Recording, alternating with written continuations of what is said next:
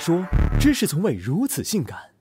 他们硬核，重度沉迷到干爆；他们沙雕，坑了队友还在笑；他们到哪儿都拉帮结派，干啥都讲究地理人和；他们尽可化身暴躁老哥，硬刚到底；退可伪装小菜鸡，猥琐发育。他们就是中国游戏玩家。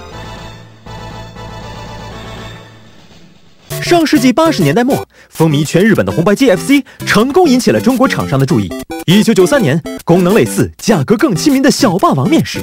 到千禧年前夕，共有累计超过两千万台小霸王学习机走进千家万户。在这些家庭中，每天放学后都会聚集起一群想学打字的孩子，他们沉迷于吃蘑菇、丢斧头、开坦克、秀连招，直到被找上门来的父母揪住了耳朵，他们才恋恋不舍地放下手柄。九十年代，街机厅风头一时无二，哪里有学校，哪里就有街机厅。昏暗拥挤的小房间里，孩子们围在机器前，观摩着大佬们用一个铜板通关《三国志》《吞噬天地》和合金弹头。尽管信仰难耐，但这些孩子要么囊中羞涩，要么迫于家长老师的威严，他们往往指点江山的时候多，实战操作的次数极少。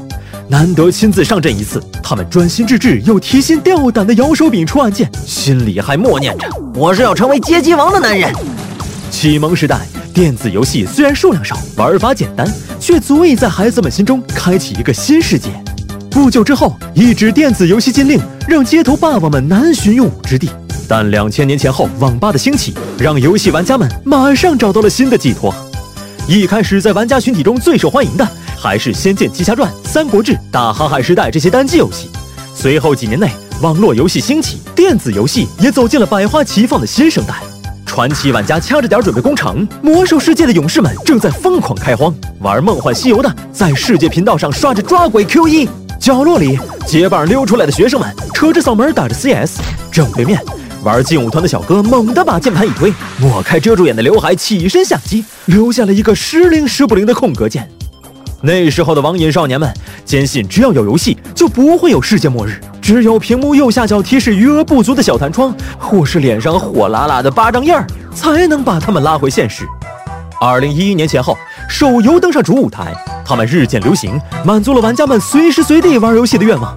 最早引领风尚的手游都是进口产品，什么水果忍者、愤怒的小鸟、植物大战僵尸，你没玩过这些爆款，你就是人群里最 out 的仔。频繁更新迭代之后。手游的品类和玩法都愈加丰富，阴阳师里陀飞入欧，王者荣耀中五军对垒，斗地主里等一个王炸，轻触掌中手机就能即刻收获满满的游戏乐趣。到了二零一八年，手游已占据了国内游戏市场六成以上的份额，年销售收入达到了一千三百三十九点六亿元，比世界上半数国家的全年 GDP 还要高。如今玩手游已经是六亿中国人的日常，无论你走到哪，都能看到埋头厮杀的手游玩家，他们。身体在路上，灵魂在线上。曾几何时，游戏是电子鸦片，打游戏就是玩物丧志。谁能想到，现在中国游戏行业正在迎来蓬勃发展的黄金时代？和电子游戏在中国的艰难发家史相似，中国游戏玩家的成长过程同样痛并快乐着。但对游戏，我们矢志不渝。少年时代玩游戏的快感曾让我们欲罢不能。二十年后，我们对游戏热爱不减。如今，我们玩游戏。是寻求消遣，是出于怀旧，是竞技比拼，甚至可能是在追求梦想。无论如何，始终没有变过的，是游戏带给我们的那份最纯粹的快乐。